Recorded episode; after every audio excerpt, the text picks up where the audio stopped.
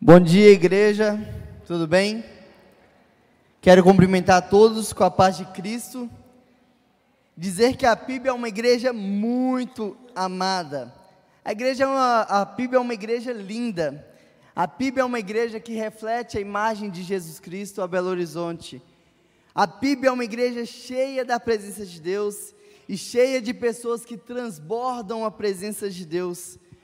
Quando nós louvamos juntos, os céus se abrem e nada se faz impossível. Através de cada um de vocês, o reino tem se expandido por toda Belo Horizonte, por toda Minas Gerais, por todo o Brasil. E através de vocês, a sociedade tem entendido o que é o verdadeiro amor de Deus. Vocês são filhos amados de Deus e por onde vocês vão, o amor de Deus tem se espalhado. As famílias de vocês são a resposta das orações daqueles que levantaram esse templo, clamando para que um dia Belo Horizonte fosse transformada pelo amor de Cristo. Amém? Hoje nós vamos falar sobre uma cultura do reino. Hoje nós vamos falar sobre algo que Deus nos ensina, sobre algo que Deus espera de nós. Hoje nós vamos falar sobre a cultura da honra. E a honra é algo sobrenatural a honra, ela abre os céus e quebranta o mais duro coração. A honra, ela faz qualquer um se abrir para ouvir o que o outro tem para dizer. E foi o que eu fiz hoje quando eu subi aqui pela manhã. Eu subi, eu comecei a honrá-los, e imediatamente o semblante de vocês mudou. Até aqueles que estavam franzindo as sobrancelhas relaxaram a face quando eu comecei a honrar vocês. E para isso eu não precisei mentir, mas apenas enaltecer aquilo que nós temos de bom. Aqui na PIB nós praticamos a cultura da honra, tanto que a honra está entre os nossos cinco valores. A definição literal para honra é valorização, ou seja, honrar é eu dar valor, é eu colocar valor sobre algo. A honra então pode ser demonstrada como uma atitude, como uma palavra e até mesmo como um pensamento. Mas a verdadeira honra, ela tem origem no coração. Em Isaías 29, Deus diz: Visto que esse povo se aproxima de mim, e com a sua boca e com seus lábios me honra, mas o seu coração está longe de mim. O seu temor para comigo consiste só em mandamentos de homens. O que Deus está dizendo em Isaías é que a verdadeira honra é um fluir de um coração que teme a Deus. A verdadeira honra é um fluir de um coração que teme a Deus. Quando o meu coração teme a Deus, a honra ela flui de dentro de mim. Porque Deus ele me ensina não só a enxergar valor nas pessoas, mas a colocar, a acreditar valor a qualquer um que vier diante de mim. O que Deus me ensina então não é só eu procurar o melhor nas pessoas, mas eu acrescentar coisas boas nas pessoas. Honrar é olhar para as pessoas e além de enxergar coisas boas, eu depositar coisas boas nas pessoas. Então, o princípio da honra especifica que reconhecer com exatidão quem as pessoas são nos posicionará para dar para elas o que elas merecem e receber delas o presente que elas são em nossas vidas. Então a honra, ela me posiciona para dar o melhor para as pessoas e esperar delas o melhor delas, que é exatamente quem elas são. Quer receber o melhor de uma pessoa? Honre quem ela é. Quer receber o melhor de Deus? Honre quem Ele é. A honra gera relacionamentos que dão e que promovem vida. O segredo da honra é reconhecer quem as pessoas são. É isso que nós vemos na afirmação de Jesus. Quem recebe um profeta no caráter de profeta, receberá o galardão de profeta. E quem recebe um justo no caráter de justo, receberá um galardão de justo. Uma cultura de honra é criada à medida que uma comunidade aprende a discernir e a receber as pessoas em seus devidos papéis e identidades dadas por Deus.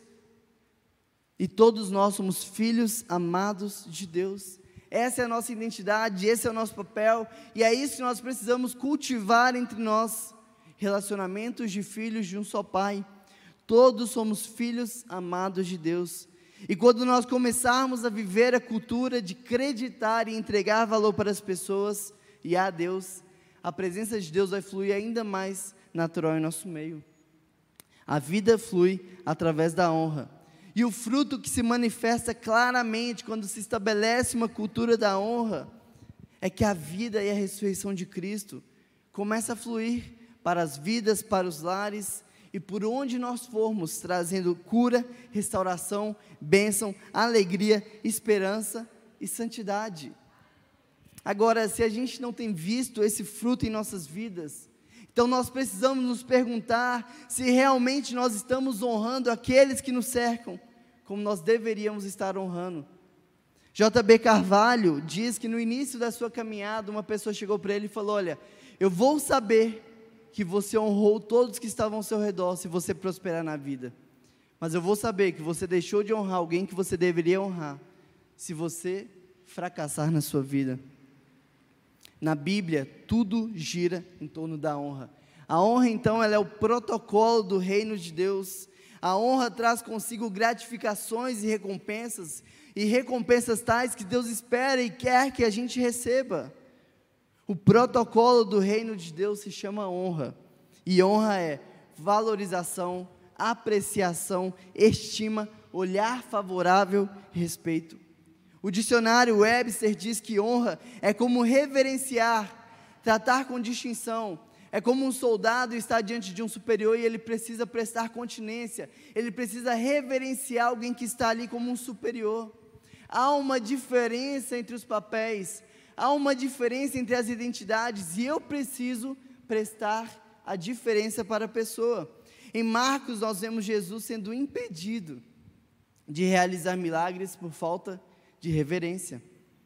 Não trataram Jesus com distinção. Houve ali em Marcos falta de honra.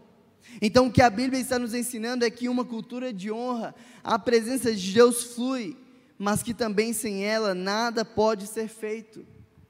O pastor André Fontana diz que o que você precisa está na pessoa que você honra. O que mais pode ser útil para você está na pessoa da qual você vai honrar. Por isso nós precisamos aprender a honrar as pessoas. Imagina o dia em que realmente todos começarmos a viver e a praticar a cultura da honra. Todos nós agregando valor uns aos outros, depositando nos outros palavras de esperança, palavras de carinho, palavras de amor, valorizando sempre o melhor um no outro. Porque ser cristão não é eu viver esperando encontrar Deus no final da minha vida, mas é porque eu já encontrei. Agora eu vivo com o único objetivo e propósito de levar as pessoas a conhecerem a Cristo através da minha vida. Abra sua Bíblia comigo em Lucas capítulo 7.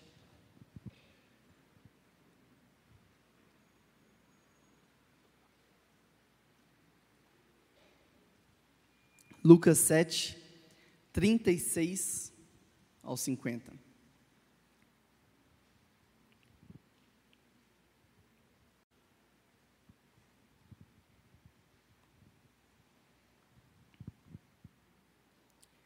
Como bons mineiros, quem achou fala oba. Quem não achou fala ai. Então vamos lá então. Convidado por um dos fariseus para jantar, Jesus foi à casa dele e reclinou-se à mesa. Ao saber que Jesus estava comendo na casa do fariseu, certa mulher daquela cidade, uma pecadora, trouxe um frasco de alabastro com perfume e se colocou atrás de Jesus aos seus pés. Chorando, começou a molhar-lhe os pés com as suas lágrimas. Depois, enxugou com seus cabelos, beijou e ungiu com perfume. Ao ver isso, o fariseu disse a si mesmo: Se esse homem fosse profeta, saberia que quem nele está tocando e que tipo de mulher ela é, uma pecadora. Então Jesus disse a Simão: Simão, tenho algo a dizer a você. Dize, mestre, disse ele. Dois homens deviam a certo credor. Um lhe devia quinhentos denários e o outro cinquenta. Nenhum dos dois tinha com que lhe pagar, por isso perdoou a dívida de ambos. qual deles o amará mais? Simão respondeu: Suponho que aquele a quem foi perdoada a dívida maior. Você julgou bem, disse Jesus. Em seguida, virou-se para a mulher e disse a Simão: Vê esta mulher? Eu entrei em sua casa, mas você não me deu água para lavar os pés. Ela, porém, molhou os meus pés com suas lágrimas e o enxugou com seus cabelos. Você não me saudou com um beijo, mas esta mulher, desde que eu entrei aqui, não parou de beijar os meus pés. Você não ungiu a minha cabeça com óleo, mas ela derramou perfume nos meus pés. Portanto, eu digo: os muitos pecados dela lhe foram perdoados, pois ela amou muito. Mas aquele a quem pouco foi perdoado, pouco ama. Então Jesus disse a ela: Seus pecados estão perdoados. Os outros convidados começaram a perguntar: Quem é este que até perdoa os pecados? Disse a mulher, disse Jesus à mulher: Vá, sua fé te salvou. Vá em paz. Feche seus olhos, vamos orar. Paizinho, nós te agradecemos porque o teu amor ele é perfeito, ele é eterno. Nós te agradecemos porque a Bíblia não contém erros. Nós te agradecemos por esse manual que não nos abandona e que é mais atual como o jornal de hoje de manhã, Pai. Que o Senhor possa se fazer presente em nosso meio, o Senhor é o principal convidado dessa manhã. Todo culto é para o Senhor e nós queremos ouvir a tua voz agora, Pai. Que o Senhor fale em nós, através de nós, e que possamos sair daqui entendendo aquilo que o Senhor quer que a gente faça. É em nome de Jesus que a gente ora. Amém. Nesse texto, então, Jesus estava na casa do leproso, na casa de Simão, e o texto fala que quando ele se reclina à mesa para estar com eles, uma mulher se aproxima com um vaso de alabastro contendo um caríssimo óleo. O preço daquele perfume era correspondente a um ano de trabalho de um trabalhador normal. O que estamos falando aqui é de algo realmente muito caro. E esse ano de trabalho que a gente está falando não é igual a Avon que a gente parcela de 12 vezes sem juros, não é desse ano que estamos falando. Se nós fôssemos converter ao salário mínimo de hoje, estaríamos falando de um perfume de 16 mil reais. Imagina 16 mil reais em um perfume. Por isso, o ato dessa mulher me ensina que a honra tem que ser intencional. E se você está anotando, eu recomendo que você anote, o primeiro ponto é que a honra tem que ser intencional. A honra tem que ser intencional porque, convenhamos, se você tem um vidro de perfume de 16 mil reais, você não vai andar por aí com esse perfume na bolsa. E dá para ir além. Ano passado, em 2021, eu ganhei um perfume de aniversário que eu considero chique. Pergunta quantas vezes em um ano eu usei esse perfume. Só em ocasiões especiais, e por isso ele está lá, guardado e rendendo, está durando. Por isso essa mulher me ensina sobre intencionalidade. Ela sabia que ela encontraria Jesus. Eu imagino a expectativa, a ansiedade que aquela mulher estava. Talvez naquele dia ela acordou mais cedo, se preparou, se arrumou, limpou o vaso que estava ali, aquele óleo, aquele perfume Chegou mais cedo na casa de Simão para conseguir um lugar perto da mesa. E eu fico imaginando quantas vezes ela não ficou ensaiando na mente dela de como ela se aproximaria, de como ela lavaria os pés de Cristo e de como ela derramaria os pés, perfume nos pés dele depois de limpo. A honra é uma escolha, a honra é uma atitude, e por isso ela precisa ser premeditada, eu preciso me preparar para que eu possa honrar alguém. Você precisa se preparar, se planejar e se organizar em como você vai honrar. A honra não vem somente de presentes ou de dinheiro. A honra pode ser feita também através de atos de serviço. Tem dias que tudo que eu quero fazer quando chegar em casa é sentar no meu sofá e assistir um bom filme depois de um longo dia de trabalho mas há trabalho para ser feito em casa, e assim como eu estou cansado, a minha esposa também está cansada. E se eu quero honrar a vida dela e eu não quero sobrecarregá-la com os serviços do lar, eu vou me preparar e eu vou me organizar, premeditando o que eu vou fazer quando eu chegar em casa. Então eu vou combinar com ela o que, que eu vou fazer para que juntos possamos descansar mais cedo. Tiago Negro fala que a surpresa é previsível, porque você não sabe quando ou como vai ser pego de surpresa, mas você pode ficar preparado para uma. Da mesma forma é a honra. Eu não sei quando ou como eu vou precisar honrar alguém, mas eu posso me preparar e me organizar para ter como honrar aqueles que estão ao meu lado todos os dias sem falhar. Planeje honrar os seus filhos com tempo de qualidade. Planeje honrar os seus filhos com palavras de afirmação, com instruções para a vida. Planejem como honrar o seu cônjuge, seja com palavras de carinho, seja com um toque físico, seja com um passeio atípico. Honre aqueles que trabalham com você. Às vezes nós queremos falar de Jesus para as pessoas, mas elas mal nos querem ouvir falar de tanto que nós somos pesados, rancorosos, carrascos, negativos. Antes de querer falar de Jesus para alguém, conquiste o interesse de ser ouvido por ela. Descubra o que ela gosta, descubra o que ela faz de melhor, descubra quais são os tesouros da vida dela. Crie conexões e comece a honrar. E você vai ver que vai surgir nelas um interesse muito maior em te ouvir. No livro Como Fazer Amigos e Influenciar Pessoas, o autor nos ensina que para conseguir a atenção de grandes homens, donos de empresas, presidentes dos Estados Unidos, dos quais ele precisava ter reuniões para conseguir arrecadar fundos para as instituições que ele cuidava. Ele conta que ele não chegava lá com roupas de grife, que ele não chegava lá com carros importados, mas que antes, previamente, ele fazia uma pesquisa e ele descobria por exemplo, se o hobby do presidente era jogar golfe. Ele descobria se o presidente gostava de animais. Ele descobria se o dono daquela empresa tinha algo que ele gostava de fazer como hobby. E ao entrar na sala para ter uma reunião com aqueles homens, ele não entrava apresentando o que ele precisava, mas ele entrava se propondo a conversar sobre aquilo que aqueles homens tanto amavam. Ele entrava honrando aqueles homens por aquilo que eles faziam de melhor.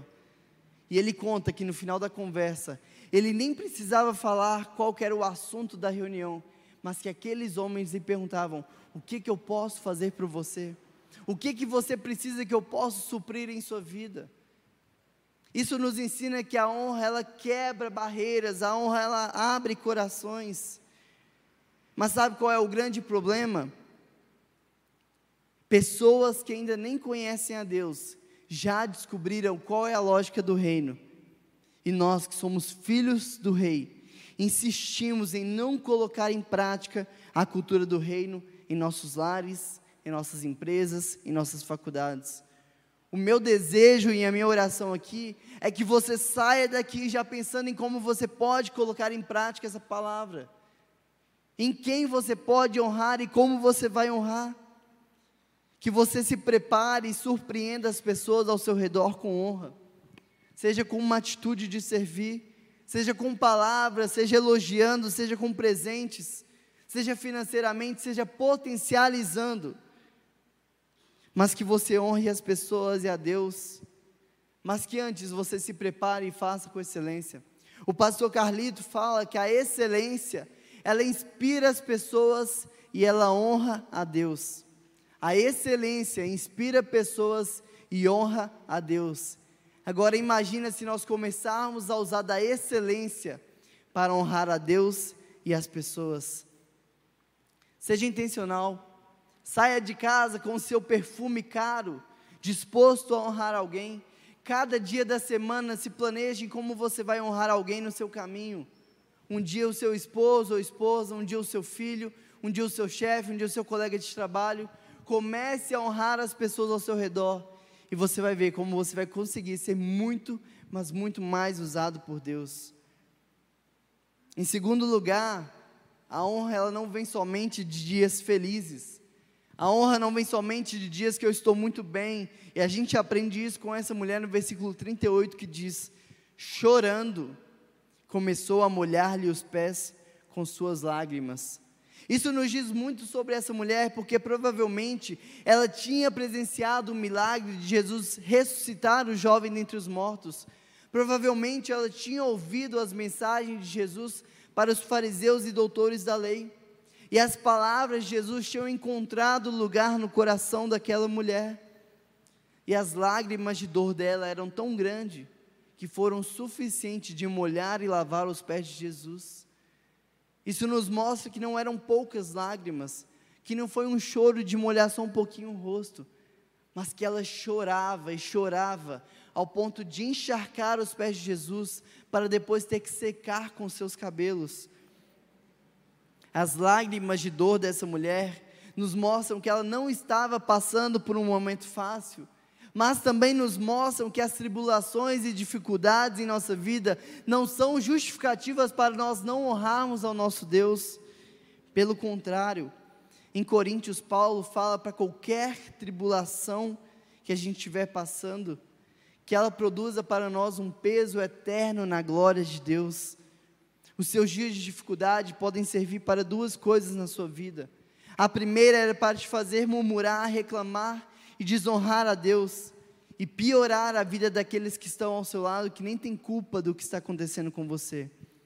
E por outro lado, para te fazer refletir, chorar aos pés de Jesus, clamar por socorro e fazer com que esse momento sirva de aprendizado e testemunho. Não reclame das pedras no seu caminho, antes, junte elas e comece a construir o seu castelo. Graças a Deus ele me ensinou isso muito novo, e não tem como eu não ficar sempre citando esse grande milagre que ele fez em minha vida. Quando eu tinha 14 anos, eu descobri um tumor muito grande enraizado no meu cérebro.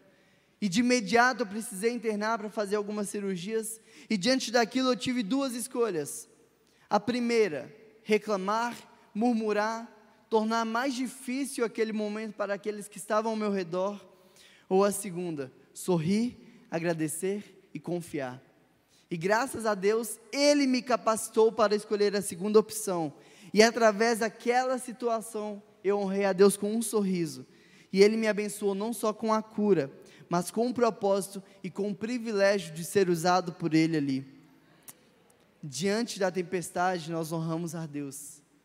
E ainda diante da tempestade, Ele vem e Ele nos abençoa que da próxima vez que escorrer lágrimas de dor e sofrimento em seu rosto, que você use delas para regar a sua intimidade e confiança em Deus. Vou repetir, que da próxima vez que escorrerem lágrimas de dor e sofrimento em seu rosto, que você use delas para regar a sua intimidade e confiança em Deus. Em terceiro lugar, não honre com aquilo que não lhe custe nada. Em 2 Samuel, Davi nos ensina muito sobre isso. Quando ele queria comprar um terreno para levantar um templo para o Senhor, e Davi ele faz ali uma pesquisa de campo até ele encontrar um terreno do qual seria muito interessante, do qual ele teria um bom espaço para levantar um templo. E ele entra em contato com o proprietário daquele terreno para efetuar a compra. E quando o proprietário fica sabendo que quem queria comprar não era ninguém mais, ninguém menos que Davi, o proprietário fala: Não, eu não quero que você compre, eu quero te dar. E Davi não aceita, sabe por quê? Ele vai e fala assim: Eu não quero oferecer ao meu Senhor algo que não me custe nada. Eu não quero oferecer ao meu Deus algo que não me custe nada. A honra ela não deve ser feita com sobra, mas antes ela precisa sair de mim. Precisa ser um sacrifício precisa ter um trabalho, precisa ter um esforço, seja em tempo, seja no financeiro, seja no meu orgulho, mas precisa me doer de alguma forma, precisa de alguma forma ser premeditada ao ponto que eu tiro um pedaço de mim e eu coloco na pessoa. Aquela mulher quebra o vaso para que não sobre nenhuma gota daquele perfume.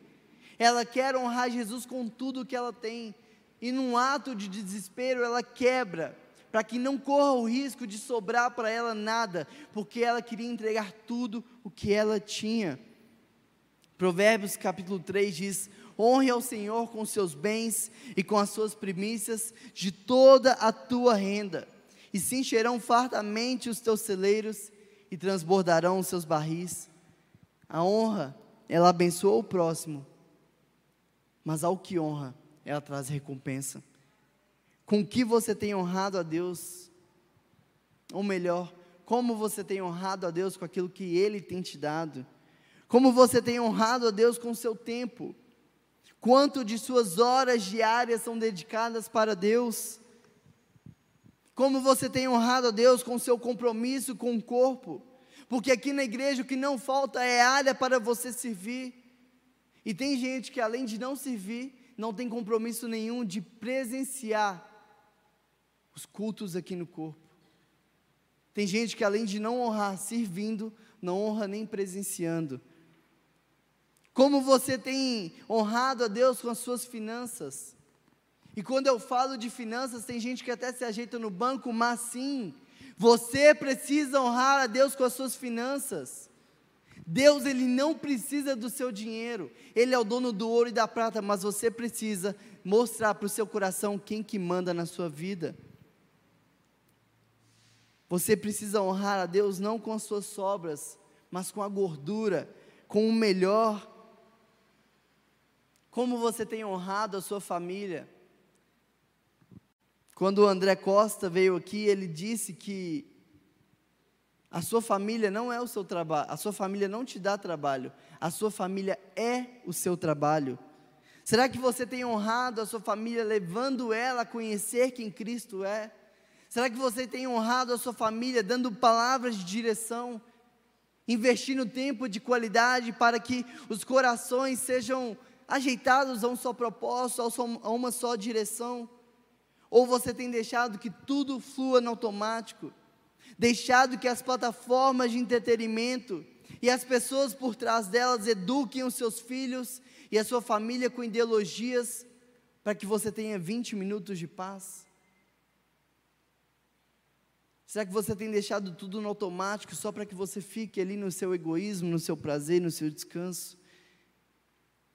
Não esqueça do que o André Costa falou: a sua família não te dá trabalho, a sua família é o seu trabalho.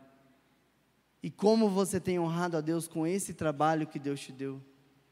Como você tem honrado a Deus com a família que Ele colocou nas suas mãos, que Ele confiou para que você cuidasse? Em quarto lugar, tome cuidado com a desonra de coração. Ao ver isso, o fariseu que havia convidado Jesus disse a si mesmo: Se este homem fosse profeta, saberia que quem nele está tocando e que tipo de mulher ela é, uma pecadora. Percebe que o fariseu ele não diz em palavras para que outros ouçam. O texto fala que ele diz a si mesmo. Ou seja, ele diz no seu coração.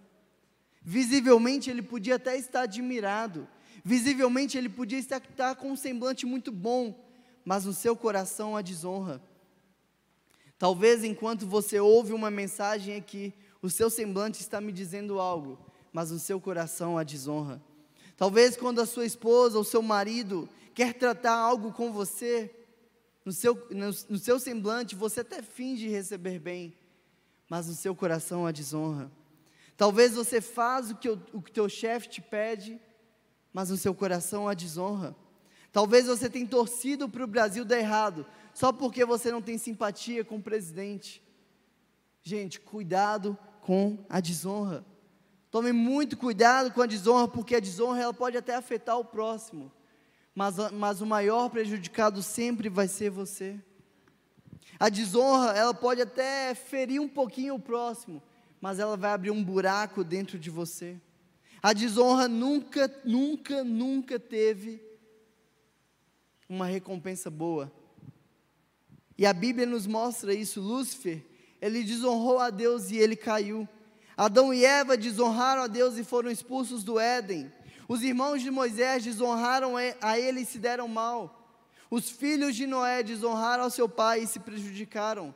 E a gente poderia ficar aqui a manhã inteira citando tanto no Antigo quanto no Novo Testamento exemplos de desonra na Bíblia.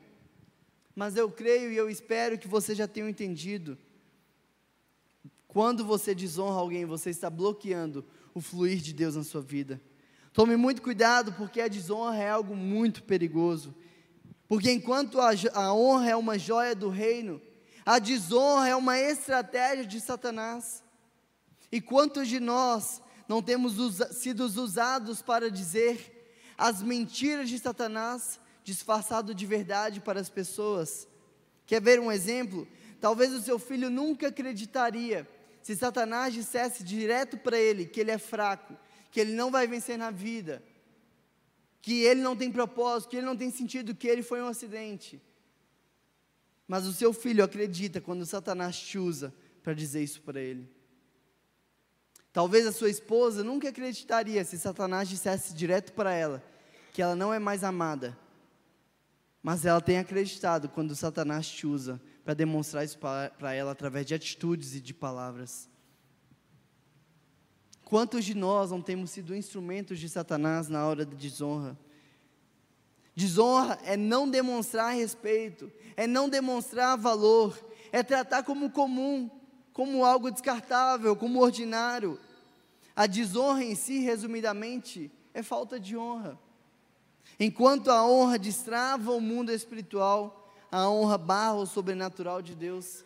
E prova disso está em Marcos, quando o autor diz que não pôde fazer ali nenhum milagre senão curar poucos enfermos. Observe a palavra não pôde. O texto está falando sobre Jesus. Está falando que Jesus não pôde. Olha o poder da desonra. O texto não está dizendo que Jesus não quis. O texto não está dizendo que Jesus não teve vontade. O texto está dizendo que Jesus não pôde. Jesus ele não estava retendo poder, mas o poder de Jesus estava sendo contido por causa da desonra. O contexto é que Jesus ele está entrando na sua própria cidade e a sua própria cidade está o desonrando, está tirando o valor dele, está desacreditando em quem ele é. Se aquele povo tivesse honrado Jesus, tudo seria diferente. Outro exemplo está também em Marcos, quando Jesus está falando de dentro de uma casa e o texto fala que era tão grande, tão grande, tão grande a multidão que você não conseguia nem enxergar a porta da casa. E aí quatro amigos, quatro grandes amigos, decidem descer o seu melhor amigo pelo telhado para que ele tenha acesso a Jesus e seja curado. Jesus então, ele perdoa os pecados e cura o paralítico. Mas havia ali alguns fariseus que novamente desonram no seu coração. E o texto fala que quando Jesus cura e perdoa os pecados daquele paralítico, aqueles homens ficam admirados e glorificam a Deus. Eles ficam admirados, eles ficam perplexos, eles glorificam a Deus, mas eles não são abençoados, eles não são curados, eles não receberam nenhuma recompensa porque eles desonraram no seu coração. Em Marcos capítulo 14, nós vemos esse mesmo texto da mulher que derramou o perfume sobre Jesus. E Marcos ele vai narrar de um jeito diferente. Marcos narra que quando ela o fez, Simão fala consigo mesmo, novamente no coração. Ele fala que aquela mulher estava cometendo um desperdício, uma desonra, porque quando se trata de honra, não há desperdícios. A resposta que Jesus dá a Simão é fantástica, mas eu não queria estar no lugar dele. Ele vira para Simão e fala: Entrei na tua casa e não me deste água, nem para lavar os meus pés, não me deste ósculo, não me ungiste a cabeça com óleo. A única coisa que a gente ouve falar sobre esse homem é que o nome dele era Simão, que ele tinha sido leproso e que ele desonrou Jesus na sua própria casa. Mas sobre essa mulher, até hoje a gente ouve falar. Ela honrou Jesus e por causa da sua honra, os seus pecados foram perdoados, ela foi salva e até hoje nós ouvimos falar de sua história. Algumas histórias são contadas em somente um dos evangelhos, poucas histórias são contadas nos três evangelhos, mas a história dessa mulher é contada nos quatro evangelhos. Por isso, em primeiro lugar, honre as pessoas. Deus tem confiado pessoas para estarem ao seu redor, pessoas que na maioria das vezes eu não vou ter acesso, eu não vou nem conhecer, mas você conhece, porque Deus ele confiou nas suas mãos cada vida que está ao seu redor. Por isso, honre o melhor delas, extraia o melhor de cada uma delas, porque eu não vou conseguir, mas você vai. Enxergue o melhor em cada pessoa, porque enxergar o pior é fácil. Todo mundo não só enxerga, como todos os dias Satanás está deixando muito claro para todos nós qual é o pior de cada um de nós. Por isso, não seja você quem vai chegar e vai fazer um comentário negativo. Não seja você quem vai chegar e colocar a pessoa para baixo. Não seja você quem vai chegar e mostrar mais um defeito, mais um erro. Seja você quem vai conhecer o potencial, o, potencial, o supra-sumo de cada pessoa. Seja você quem vai enxergar lá no fundo de um corpo cheio de carrasco, uma alma que é filha de Deus. Seja você que vai reconhecer no meio de um cacto cheio de espinhos, uma pequena flor que demonstra que aquela pessoa é amada por Deus.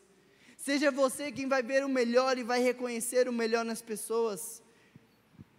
Seja você que vai ajudar a enxergar o melhor. Doe seu tempo.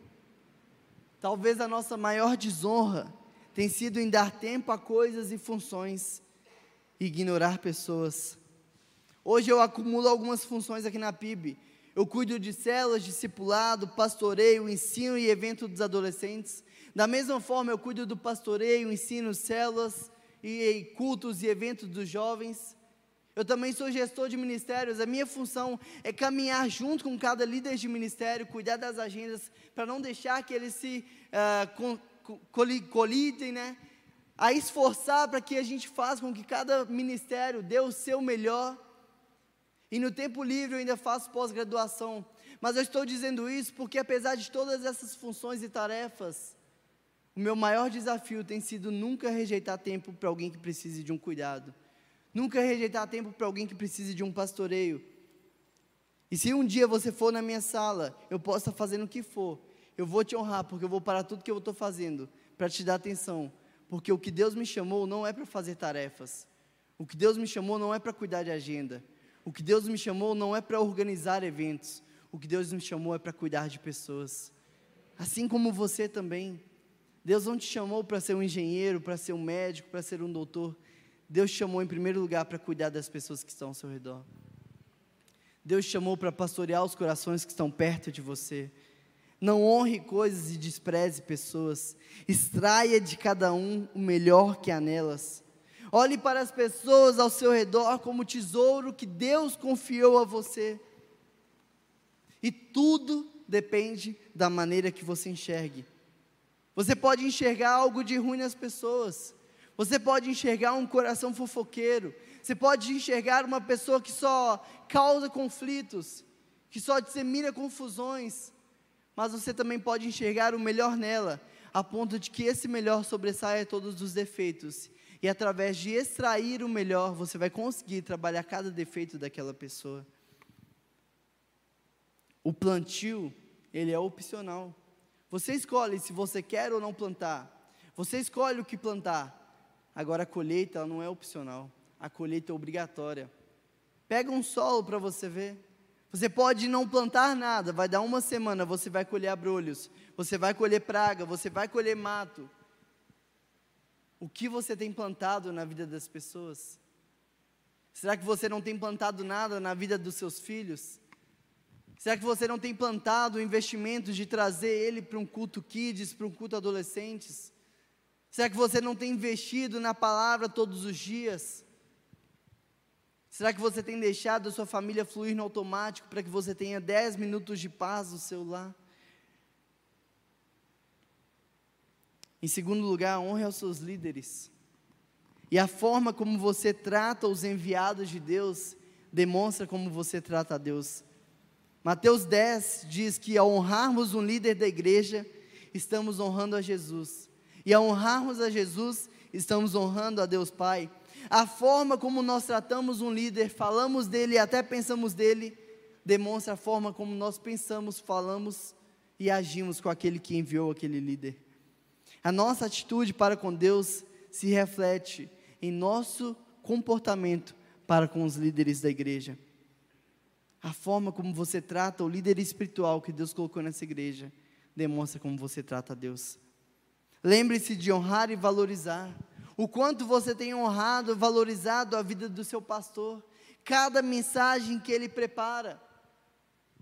Uma pergunta retórica, não precisa responder. Se o pastor oferecesse um cheque de 500 mil reais para quem frequentasse todos os cultos durante todo o ano, você frequentaria? Você estaria em todos os cultos? Talvez você até se comprometeria a não aceitar nenhum convite que colida, que disputa com a agenda da igreja. Você não perderia nenhum culto por preguiça ou por sono. Mas e no caso de não ter a promessa do dinheiro? Onde está o compromisso com o seu pastor? Onde está o seu compromisso com a igreja de Cristo?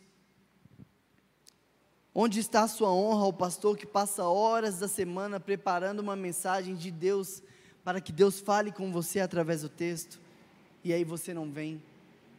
Onde está a sua honra quando o pastor prepara a semana inteira, pensando em cada ilustração para deixar mais claro o texto para você, e no domingo de manhã você prefere ficar dormindo?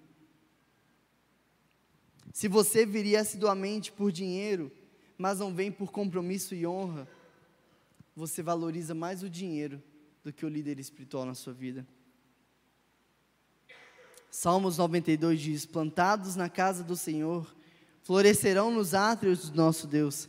Quando nós somos plantados numa igreja local, a gente floresce. Quando a gente está plantado sobre uma liderança, sobre um pastoreio, sobre uma mentoria, que te forja, que te mostra os seus erros, que te mostra que precisa ser mudado, que te mostra que você precisa alinhar na sua família, você floresce na vida. O salmista não está dizendo aqueles que frequentam, ele está dizendo aqueles que estão enraizados. E quando alguém está enraizado, a gente não valoriza o fruto mais que a raiz. A gente não valoriza o fruto mais do que a árvore. Talvez você está valorizando tanto os frutos do que a PIB tem feito por aí, mas você tem esquecido que você também é parte desse corpo. Você também é parte dessa igreja. Você também é parte dessa família. Você é um galho dessa árvore que também gera frutos. Se você está plantado na igreja, você vai valorizar as palavras que Deus dá para ela através do líder da sua igreja. Você temerá a Deus e temendo a Deus, você honrará os líderes que foram instituídos por Ele. E agindo assim, você receberá a recompensa que Deus tem para você. Tessalonicenses 5 diz: Queridos irmãos, honrem aos oficiais da sua igreja, que trabalham incansavelmente entre vocês e os advertem contra tudo o que estão fazendo de errado. Tenham grande consideração por eles e deles o seu amor de todo o coração, porque eles estão se desgastando para ajudar vocês. O que a Bíblia está nos trazendo são ensinamentos para a nossa vida.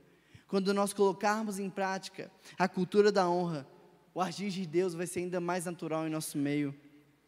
Davi ele é um grande exemplo disso. Mesmo sabendo que Deus já havia rejeitado Saul, mesmo sabendo que Saul estava caçando Davi com um exército para matar ele, Davi não tocou um dedo contra Saul. E é ele que é o famoso autor da frase: "Ai daquele que tocar no ungido do Senhor". E esse versículo não é usado para proteção própria. Ele está dizendo sobre aquele que Deus colocou sobre a vida dele. Sabe o que acontece com Davi? Foi um dos maiores reis que Israel já teve, porque ele honrou a Deus ele honrou os líderes e depois Deus o honrou de volta. Em terceiro lugar, honre a Deus. Por último e não menos importante, na verdade, o ponto mais importante, porque a única maneira de nós andarmos em verdadeira honra é honrando a Deus em primeiro lugar. Provérbios 3 diz: honre ao Senhor. Nós devemos valorizar, estimar, respeitar e reverenciar o nosso Deus acima de tudo e de todos. Nós desonramos a Ele quando valorizamos qualquer coisa ou pessoa acima dele. O nosso objetivo inicial e final é honrar a Deus. A nossa honra às pessoas, aos líderes, aos líderes governamentais, aos cônjuges, filhos, tudo isso que a gente faz em honra ao nosso próximo, a Bíblia fala que vira honra a Deus que honrando a Jesus a gente está honrando a Deus. Abraão honrou Deus acima de tudo, até acima do seu filho Isaac. E quando Deus pede para Abraão matar Isaac, Deus não quer a morte de Isaac, mas Deus quer ver onde está a honra de Abraão. A melhor forma de nós honrarmos a Deus é obedecendo e dependendo dEle. Todos nós conhecemos a história de Davi. A Bíblia fala que Davi estava comemorando, celebrando, dançando, cantando a Deus. E aí Mical, da janela, o despreza. Sabe o que acontece com Mical? Daquele dia em diante, Mical fica estéreo. Tem muita gente ficando estéreo, não gerando vida, não dando certo em nada que faz, porque tem levado uma vida de desonra. Se você falhar, eu vou saber que há alguém de importante na sua vida que você deixou de honrar. Mas se você acertar, eu vou saber que você honrou as pessoas das quais você deveria honrar. Rubem foi o primeiro filho de Jacó com Lia. Rubem seria o primogênito, e nós sabemos que há uma bênção especial na primogenitura. Mas em 1 Crônicas diz que Rubem perdeu a sua primogenitura e diz que a sua descendência não seria contada porque ele desonrou ao seu pai. A desonra impede que as recompensas de Deus alcancem as pessoas. Cada um oferece o que tem. Conta uma história que certa vizinha encheu um cesto de fezes, colocou um bicho morto, colocou o mato, colocou o lixo e mandou entregar na casa da sua vizinha. Quando a vizinha se depara com aquilo, aquele cheiro horrível, ela imediatamente liga para uma floricultura e manda preparar uma cesta para sua vizinha. E naquela cesta ela coloca doces, frutas, coloca flores e manda entregar com o seguinte recado: cada um dá o que tem. Cada um dá o que tem. O que você tem recebido de Deus? Além dele ter entregado o melhor que ele tinha, o filho dele para morrer no seu lugar. Todos os dias, todas as manhãs, ele tem te entregado vida, tem te entregado propósito, tem te entregado um porquê levantar da cama tem te entregado o que comer, o que vestir, tem te entregado onde se habitar. Todos os dias Deus tem feito infinitamente mais por você. E o que você tem feito por Ele e pelas pessoas? Cada um dá o que tem. Talvez você poderia até me apresentar algumas justificativas do porquê a sua vida está difícil, do porquê você não tem honrado a Deus e as pessoas mas eu tenho certeza que a gente encontraria mil motivos a mais do porquê você deveria honrar. Que da próxima vez que escorrerem lágrimas de dor e sofrimento no seu rosto, que você use delas para regar a sua intimidade e confiança em Deus. Que assim como essa mulher, mesmo diante de um dia difícil, mesmo diante da dor, que você possa honrar a Deus e as pessoas. Que você possa usar da maior dificuldade da sua vida para ser o seu maior ato de honra com seu Deus. Que você use do simples fato de Jesus ter morrido em seu lugar para ser combustível necessário para todos os dias você transbordar a honra através da sua vida. Que as pessoas olhem para você e elas fiquem se perguntando: da onde ele tira tanto combustível? Da onde ele tira tanto propósito? da onde ele tira tanta vontade de honrar, mesmo diante de uns dias tão difíceis. Cada um dá o que tem. O que você tem entregado para os seus filhos? O que você tem entregado para sua esposa, para o seu marido? O que você tem entregado para aqueles que convivem todos os dias com você?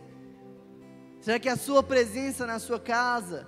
Será que a sua presença no seu trabalho?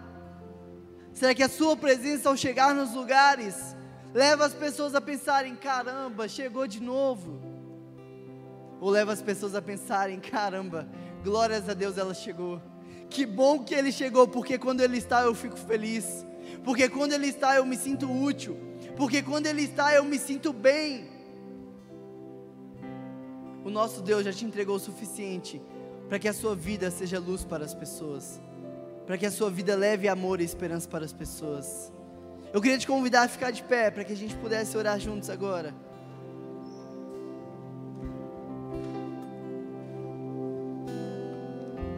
Talvez até hoje você tenha levado uma vida de desonra. Talvez até hoje as pessoas te conhecem por ser aquele que apresenta os defeitos, por ser aquele que apresenta o pior. Mas a partir de hoje a gente pode fazer um compromisso. A partir de hoje a gente pode assumir um trato de ser uma igreja que vive a cultura da honra, que vive a cultura de honrar a Deus acima de todas as coisas. E por nós honrarmos a Ele, agora nós vamos transbordar amor e honra sobre qualquer um que vier diante de nós. Que qualquer pessoa que entrar pela porta dessa igreja sinta que aqui é uma família de honra. Por mais que ela não converse com ninguém, que ela possa sentir no ar que a presença de Deus se faz viva aqui. Que a sua casa possa ser um manancial cheio da presença da honra. Que no seu trabalho a sua presença leve fruto para a vida das pessoas. Olha agora, assuma esse compromisso com Deus. Assuma esse compromisso de levar honra por onde quer que você vá.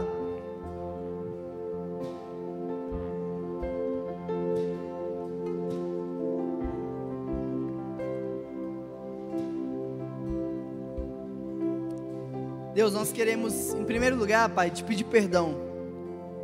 Te pedir perdão porque quantas vezes nós não temos sido boca de Satanás na vida dos nossos filhos. Quantas vezes nós não, tem, não temos sido boca de Satanás na vida do nosso esposo, da nossa esposa? Quantas vezes não temos dito aquilo que Satanás quer que a gente diga em forma de desonra às pessoas? Mas hoje, nessa manhã, houve consciência, Pai. Nessa manhã houve aprendizado. E primeiro vem a instrução e depois vem a provação que se ainda hoje fomos provados na desonra, que possamos alinhar o nosso coração e que agora possamos fazer um compromisso contigo, Pai, de em primeiro te honrar, te honrar com o nosso tempo, te honrar com a nossa vida, te honrar com as nossas primícias e por causa da nossa honra ao Senhor, nós vamos começar a honrar qualquer um que vier diante de nós, Pai. Em nome de Jesus que a gente ora. Amém.